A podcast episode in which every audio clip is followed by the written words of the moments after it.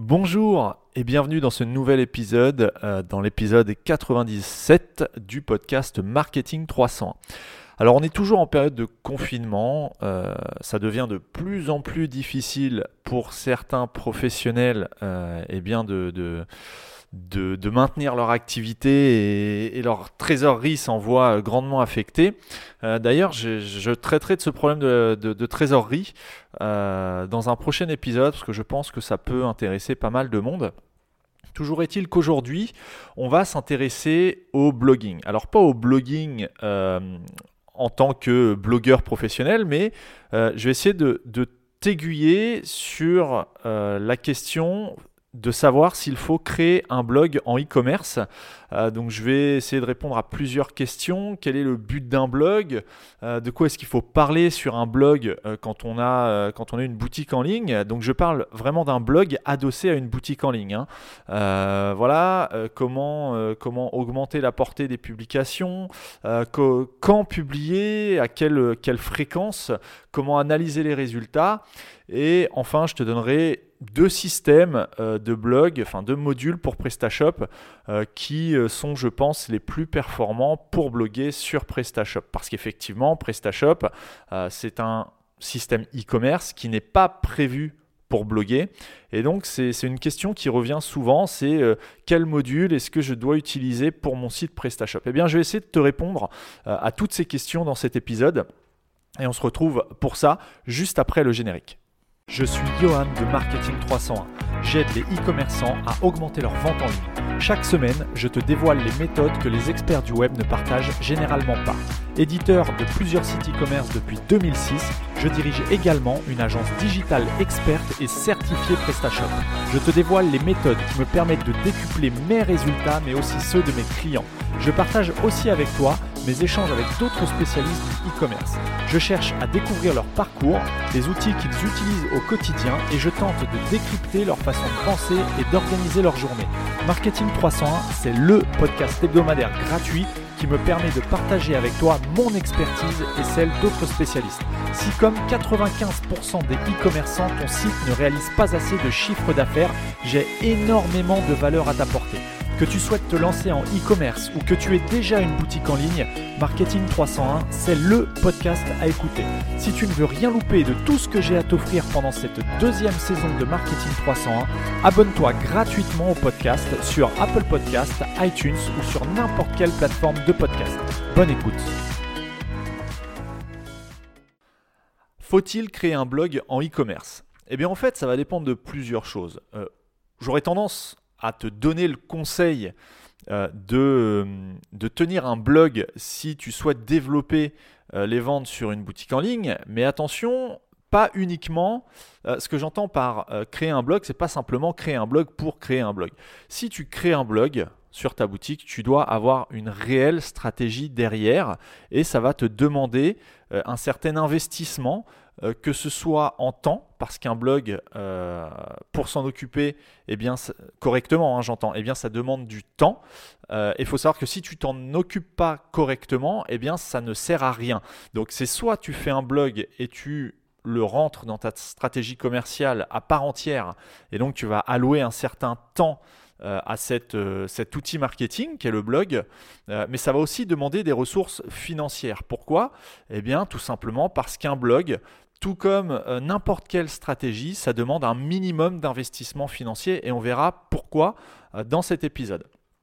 Alors, la première question à laquelle euh, j'aimerais répondre, c'est quel est le but d'un blog? Donc quand on me pose la question de savoir est-ce qu'il faut que je crée un blog, d'ailleurs moi c'est une question que je pose quand, quand, on me, quand, on me sollicite pour un projet e-commerce. L'une des questions de l'étude préliminaire que je, je, je fais passer euh, à mon prospect, c'est de savoir s'il compte mettre en place un blog ou pas sur sa boutique. Voilà, bon, en fonction de sa réponse, on, affine le projet, mais bon, bref, euh, quel est le but d'un blog? Eh bien, à première vue, ça va être d'attirer du trafic. Mais pas uniquement, parce que le trafic que tu vas attirer, il faut bien comprendre euh, que... Alors oui, je fais une parenthèse, je, parle vraiment d'un blog adossé à une boutique. Hein. Je ne parle pas du tout de devenir blogueur professionnel, ça c'est un autre sujet euh, que d'ailleurs je ne maîtrise pas euh, spécialement. Là je parle vraiment de faut-il créer un blog adossé à sa boutique quand on a une activité de e-commerçant. Donc le but d'un blog en e-commerce, ça va être évidemment d'attirer du trafic, mais il faut bien comprendre que ton blog ne servira pas à vendre. Euh, c'est très très rare qu'un lecteur de ton blog euh, se, transforme en, client. Euh, c'est vraiment extrêmement rare suite, qu'à la suite d'une lecture d'un article sur un blog e-commerce, le, lecteur passe à l'achat d'un produit ou d'un service. ça, peut arriver bien évidemment, mais c'est extrêmement rare et il ne faut absolument pas focaliser son attention sur le fait que ton blog, si tu en as déjà un, ne convertit peut-être pas de clients. Euh, tu vas te rendre compte que attirer du trafic, c'est bien, mais euh, d'une part, il faut que le trafic soit qualifié, et d'autre part, ce n'est pas parce que tu attires du trafic sur un blog ou sur une page de ton site que tu vas augmenter tes ventes. Ça, c'est absolument faux. Euh, et d'ailleurs, c'est absolument pas proportionnel. Si aujourd'hui, tu as une boutique sans blog, que tu euh, génères, je, dis n'importe quoi, tu génères 100 visiteurs. Sur ces 100 visiteurs, tu transformes deux clients. Voilà, ce qui, ce qui correspond à un taux de conversion de 2% ce qui n'est ce qui est pas exceptionnel, mais ce qui reste, correct. Bon, sur 100 visiteurs, tu, transformes deux de ces visiteurs en clients, donc tu as un taux de conversion de 2%, et que demain tu euh, génères euh, un blog, tu, tu, installes un blog sur ton, sur ton site, et que ce blog te permet d'acquérir 200 euh, visiteurs supplémentaires.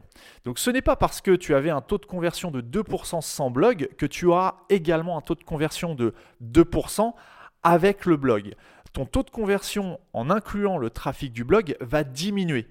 Euh, ça, euh, c'est commun à quasiment tous les blogs sur des boutiques en ligne. C'est-à-dire que si tu avais 100 visiteurs et que tu générais deux ventes et qu'aujourd'hui, grâce au blog, tu as 300 visiteurs, tu ne généreras pas 6 ventes. Tu vas peut-être continuer à générer deux ventes sur tes 300 visiteurs. Donc ton taux de conversion va diminuer. Donc c'est pour ça qu'il est important de suivre d'une part le trafic qui arrive directement sur une page de ta boutique, que ce soit la page d'accueil, une page CMS, la page, euh, je sais pas, une page de catégorie ou une page produit. Ça, c'est ton vrai trafic de marchand.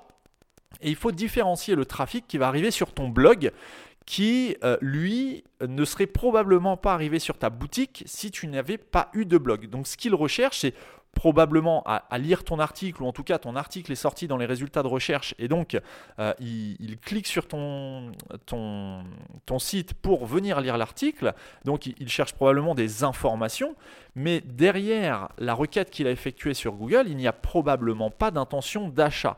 Donc c'est en ça qu'il est très difficile de convertir euh, une intention, un utilisateur qui à la base avait une intention euh, informative, c'est-à-dire une intention de recherche euh, d'ordre informatif, il recherchait une information, de le convertir suite à cette information qu'il a trouvée sur ton site, à le convertir en client. Et donc, transformer, ça revient à transformer son intention de recherche informative en intention de recherche transactionnelle ou, ou commerciale. C'est très très difficile. Donc il faut bien, selon moi, quand on, on en reviendra, on en reparlera un petit peu plus loin dans l'épisode, quand tu analyse le trafic global sur ta boutique, pense à bien séparer le trafic euh, marchand du trafic euh, en provenance, enfin qui arrive directement sur ton blog.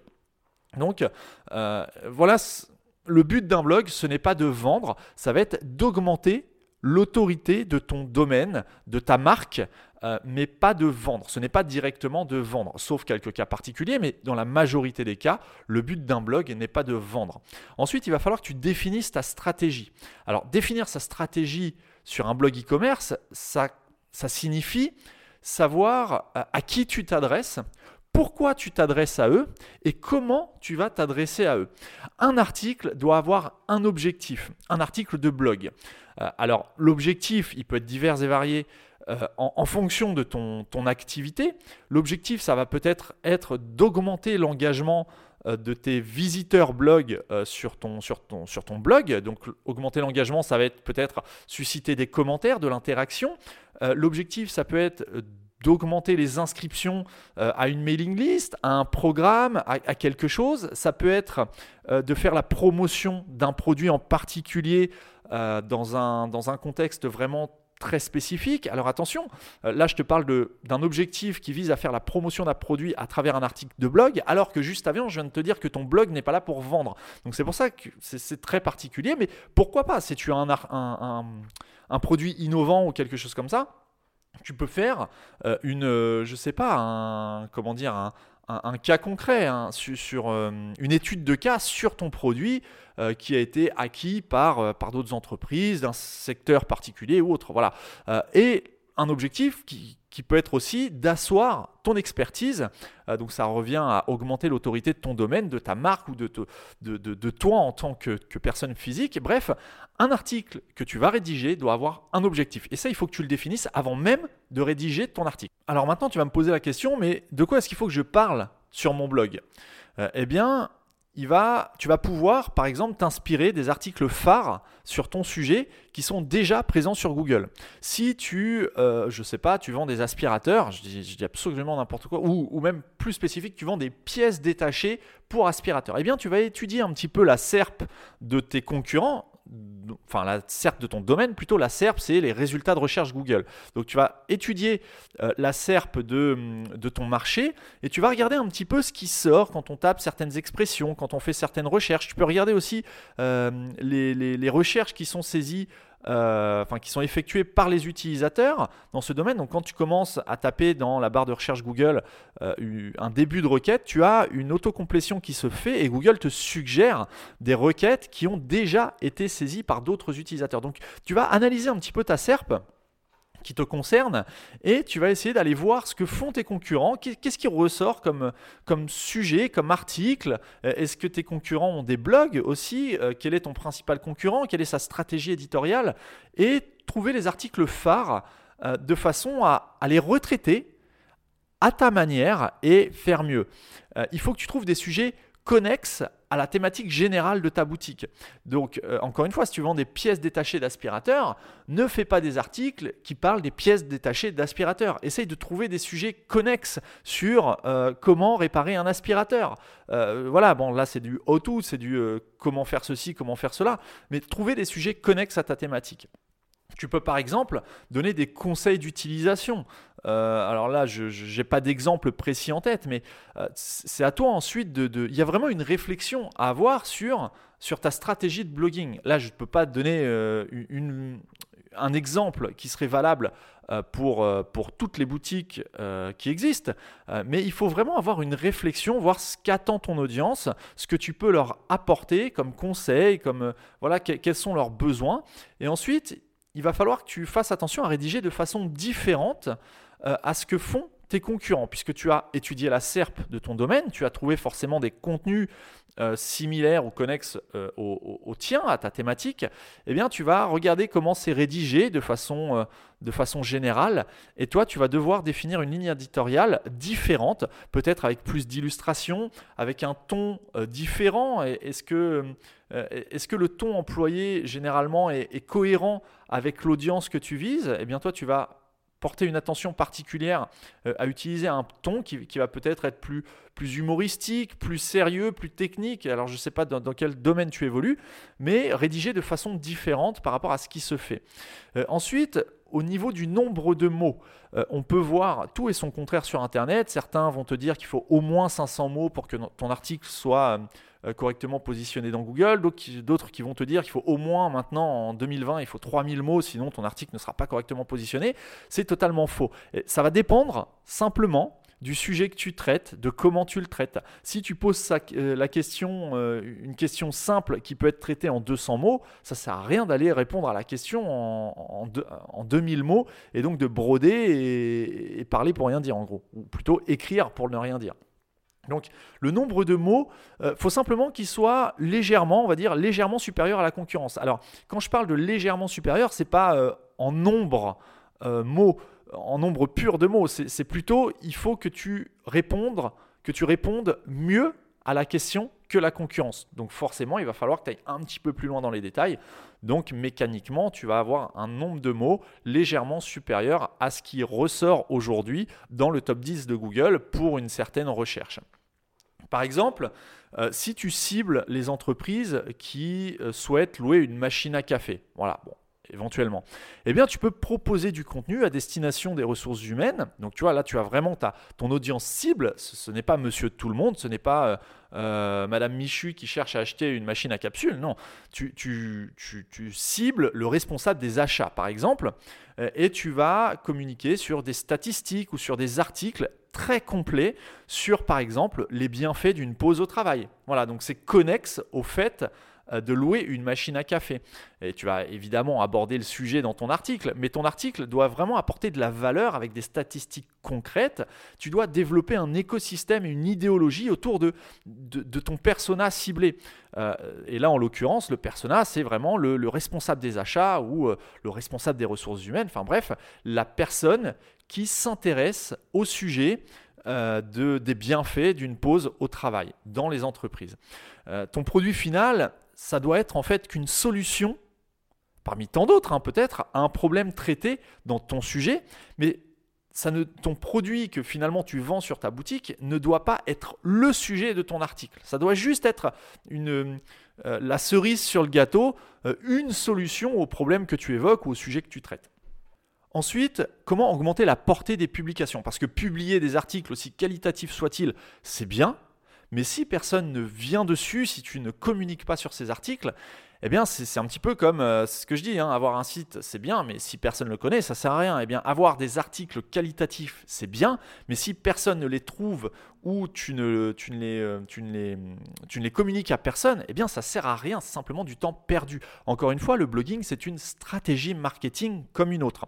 Donc, comment augmenter la portée de tes publications? Eh bien, il va falloir, une fois que tu as publié ton article euh, sur, ton sujet, il va, falloir que tu le, communiques, il va falloir que tu véhicules cet article peut-être euh, à ta liste email, si tu as des clients qui ont accepté de recevoir des communications de, ta marque eh bien en profiter pour communiquer sur euh, peut-être le sujet de la semaine, le sujet du mois, le sujet du trimestre. Je ne sais pas comment tu, peux organiser ton, blogging, ton activité de blogging connexe à ta boutique en ligne, mais euh, il faut que tu augmentes la portée. Donc ça peut être envoyer à, tous tes clients un email qui, euh, qui, explique que tu as traité un certain sujet et tu les invites à aller visiter ton article. Ça peut être aussi faire des articles invités sur d'autres sites connexes à ta thématique dans lequel tu vas glisser un lien vers ton article. Alors ça, ça a un double impact.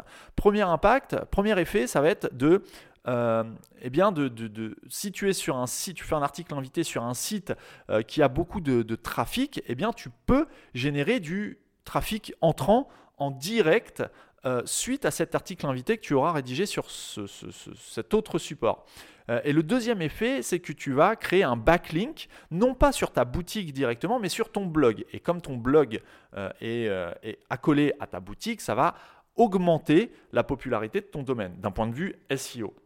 Donc l'article invité, c'est un excellent moyen d'une part de véhiculer ton message et ton expertise à travers ton blog à une autre audience, et d'autre part, eh ça te permet euh, d'apporter du jus SEO à ton domaine. Donc c'est vraiment euh, une très très bonne pratique que de se servir des articles invités pour populariser un article de blog euh, qu'on a, euh, qu'on a traité. Alors là encore, hein, euh, il faut que ton article, il y a tout intérêt à ce qu'il soit intéressant, qu'il apporte une réelle valeur et que tu rédiges un article invité sur un site sur lequel l'audience est susceptible d'être intéressée par ton article. Donc voilà, pour reprendre l'exemple des RH, si tu t'adresses aux responsables des achats, évidemment que tu vas pas aller rédiger un article invité sur un site qui, je sais pas, qui, qui parle du euh, bon, j'ai pas d'exemple, mais euh, sur comment faire de la peinture à la maison avec les enfants. Quoi. Ça n'a absolument aucun lien direct, c'est pas du tout connexe.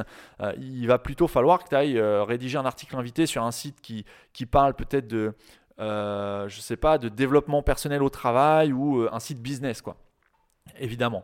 Ensuite, tu peux augmenter la portée de tes publications en, bah, en relayant ton article sur les réseaux sociaux.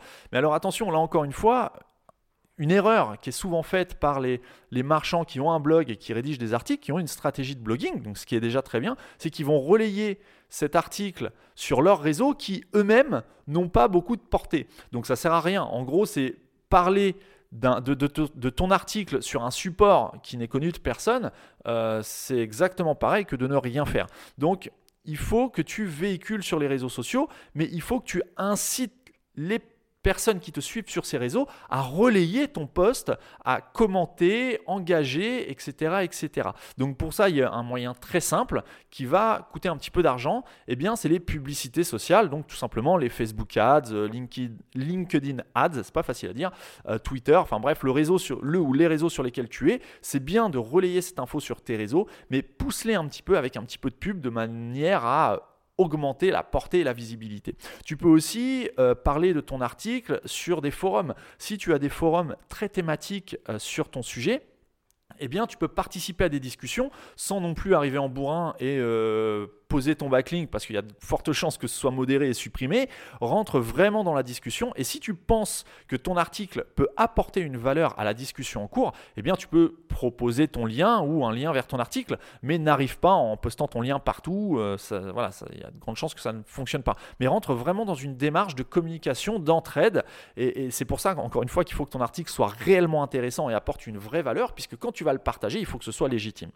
Euh, et enfin, tu peux aller chercher euh, de l'audience sur, euh, en commentant des sujets connexes sur les réseaux sociaux. Par exemple, si tu travailles sur le, enfin, si tu travailles ton, réseau sur LinkedIn, eh bien, tu peux aller trouver des sujets connexes. Donc pour reprendre ce même exemple du bien-être au travail, qui au final est destiné à rediriger ton, ton, ton audience sur la location de machines à café, eh tu peux très bien aller cibler euh, des profils qui traitent du développement personnel, de gestion du stress au travail, coaching d'entrepreneurs, etc., etc et euh, rentrer dans des fils de discussion sur LinkedIn, commenter des publications sur LinkedIn, discuter et à un moment proposer le lien vers ton article qui justement traite de cette problématique-là encore. Tu pourrais apporter une vraie valeur ajoutée sans que ça passe forcément pour de la publicité, puisqu'encore une fois, ce que tu vas promouvoir dans ton article, ce n'est pas les machines à café que tu loues, ça va être simplement euh, eh bien, des études, des statistiques sur le bien-être au travail.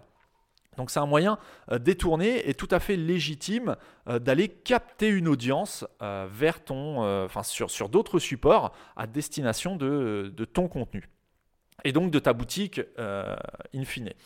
ensuite, la fréquence de publication. Combien de fois tu dois publier par jour, par semaine, par mois, par année? Eh bien là encore, ça va dépendre du temps que tu as à consacrer à cette stratégie, parce que j'imagine que tu n'as pas que ça à faire non plus, tu n'es pas blogueur pro, hein. avant tout tu es marchand, et l'objectif d'un marchand, c'est pas d'avoir un blog bien référencé, c'est de vendre. Voilà, c'est ça le but final. Donc la fréquence de publication, ça va dépendre de ta stratégie, du temps que tu souhaite consacrer à cette stratégie. Euh, mais dans tous les cas, il faut que les publications soient régulières. Alors peu importe que ce soit tous les jours, tous les deux jours, toutes les semaines, tous les mois, il faut que ce soit régulier et que tu t'y tiennes. Donc ça, nécessite de mettre en place un réel planning éditorial avec des dates de publication, quitte à déléguer certaines tâches de ce, de ce planning éditorial. Mais bref, les publications doivent être régulières dans le temps. Alors l'idée, c'est de publier au moins une fois par mois. Euh, alors pourquoi pas plus, pas moins? Eh bien, si tu fais une fois tous, euh, je sais pas, les, tous les trois mois, par exemple, une fois par trimestre, le risque, c'est que trois mois, c'est très long et que les gens t'oublient. Or, le but, c'est quand même d'augmenter l'autorité euh, de, ton domaine, de ta marque. Hein. on a vu ça au tout début de l'épisode. Donc, pour augmenter l'autorité, il faut quand même qu'on se souvienne un minimum de toi sans que tu deviennes forcément incontournable, mais il faut qu'on se souvienne de toi. Et donc, il faut quand même une certaine régularité, euh, une certaine fréquence. J'estime que une fois par mois, c'est vraiment un minimum, et ça permet au moins de traiter des sujets très qualitatifs avec beaucoup de détails, des illustrations, enfin vraiment de travailler ton article correctement avant de le, avant de le publier.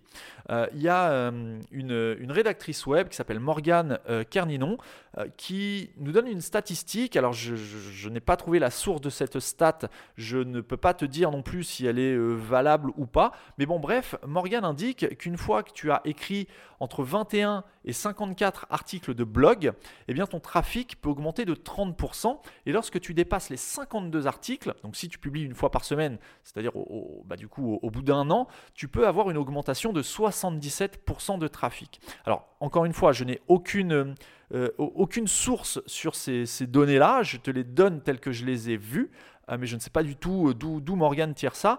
Mais toujours est-il que ça montre bien qu'avoir un blog et s'y tenir, et être régulier dans les publications, eh bien, ça permet d'augmenter le trafic. Mais encore une fois, hein, comme je te le disais au départ, attention, ce n'est pas parce que tu augmentes de 30% ou de 77% ton trafic que tu vas augmenter d'autant ton taux de conversion. Ton taux de conversion va mathématiquement diminuer sur le trafic global de ta boutique et de ton blog. Ensuite, il va falloir que tu analyses les résultats.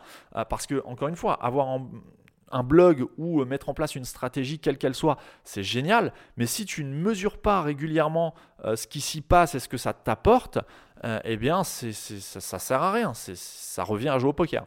Donc, le but, ça va être de, par exemple, de regarder et de mesurer régulièrement les sujets les plus visités ceux qui t'apportent le plus de trafic, eh bien pour éventuellement peut-être les détailler ou les aborder sous un angle différent, euh, pour les repartager à l'avenir, essayer de, capitaliser sur ces sujets-là et, peut-être proposer des offres euh, ou des offres de produits ou de services différents parce que tu auras détecté qu'il y a un intérêt pour tel sujet plutôt qu'un autre. Donc voilà, par exemple, mais il faut, il faut que tu aies un minimum d'analyse. Il ne faut pas simplement regarder le trafic. Oui, ça va t'apporter du trafic, évidemment. Euh, plus tu mets de contenu, plus tu auras de trafic, hein, c'est mathématique. Par contre, euh, le but, encore une fois, le but du marchand, euh, ce n'est pas d'avoir du trafic, ce n'est pas d'être bien positionné sur Google, ce n'est pas d'avoir des articles qualitatifs, c'est de vendre in fine. Donc il faut vraiment analyser pour que ton, ta stratégie de blogging rentre dans une soit juste une pierre, une brique de ta stratégie globale et voir comment ça peut te servir pour arriver euh, à tes fins, qui est la vente d'un produit ou d'un service. À quel niveau tu vas placer euh, ton, blog dans ton, tunnel de conversion? Voilà, donc il faut que tu analyses un minimum ce que ça t'apporte. À toi de trouver bah, que euh, tes KPI, tes, paramètres, tes, outils de mesure pour euh, eh en tirer un maximum de profit. Alors maintenant qu'on a vu tout ça, c'est ok, très bien, euh, je vais mettre en place une stratégie de blogging, mon site c'est PrestaShop, ma, boutique c'est PrestaShop, mais qu'est-ce qu'il faut que j'utilise? Moi, le système que je conseille toujours quand on met en place une vraie stratégie de blogging, c'est tout simplement de ne pas utiliser PrestaShop, mais d'utiliser WordPress. Pourquoi? Parce que WordPress, à ma connaissance, c'est vraiment le meilleur outil de blogging, le plus simple, le plus performant. Et, utiliser un système différent du système qui te permet de vendre, ça va te permettre de séparer aussi euh, eh bien, tes systèmes.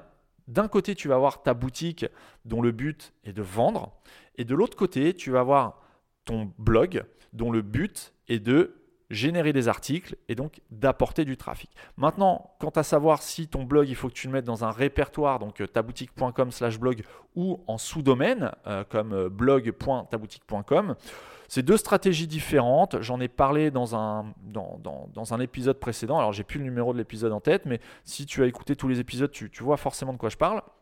C'est deux, stratégies différentes. Il n'y en a pas une meilleure que l'autre.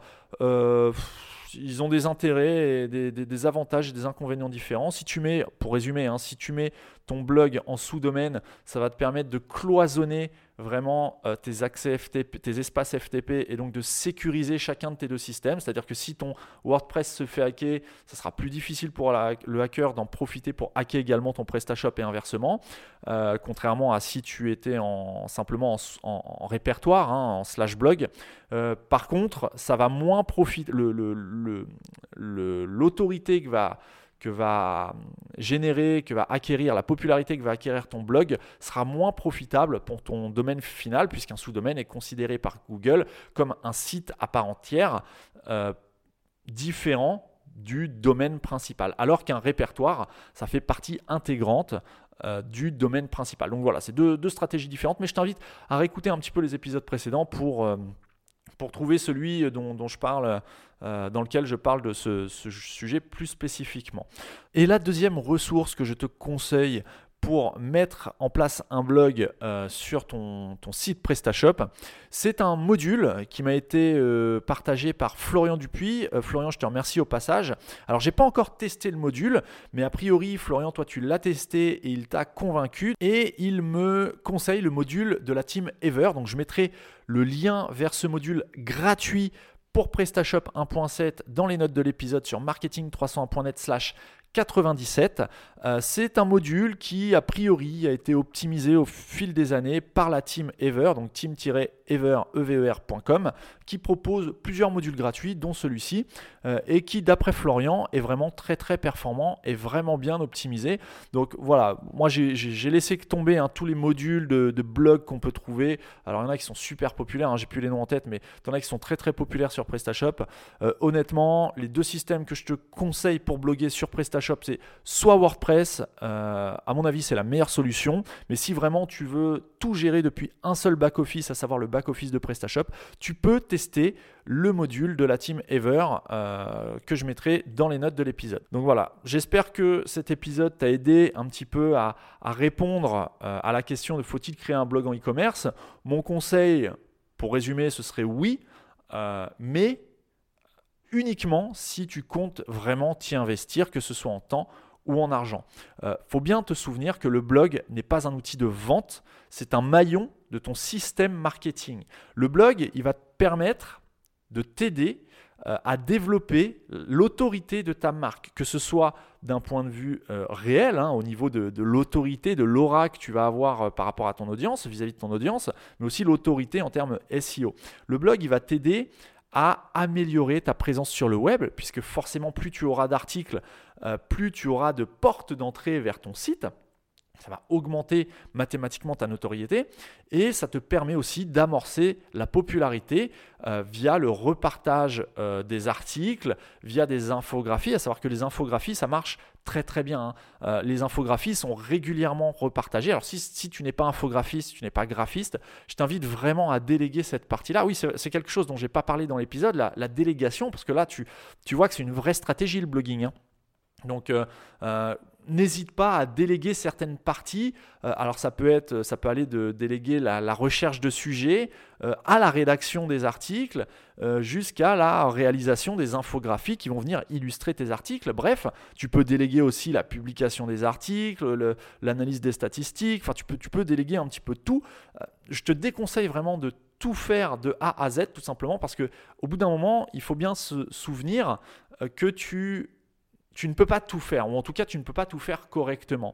En tant que marchand, tu dois déjà t'occuper de vendre. Tu dois peut-être t'occuper du service client, tu dois t'occuper euh, de la comptabilité de ton entreprise, de la gestion de ton entreprise, euh, tu dois t'occuper de la stratégie euh, commerciale de ton entreprise, la stratégie marketing de ton entreprise. Donc si en plus tu dois devenir rédacteur web, analyste, euh, traducteur ou je ne sais quoi, tu ne peux pas tout faire. Donc tu vas forcément perdre du temps. Donc c'est pour ça qu'au début de l'épisode, je te disais, ça va nécessiter un investissement euh, en, ressources humaines, donc en, temps humain pour faire les choses, mais aussi financier parce qu'il y a certaines choses qu'il va falloir, ou en tout cas que je te conseille de déléguer.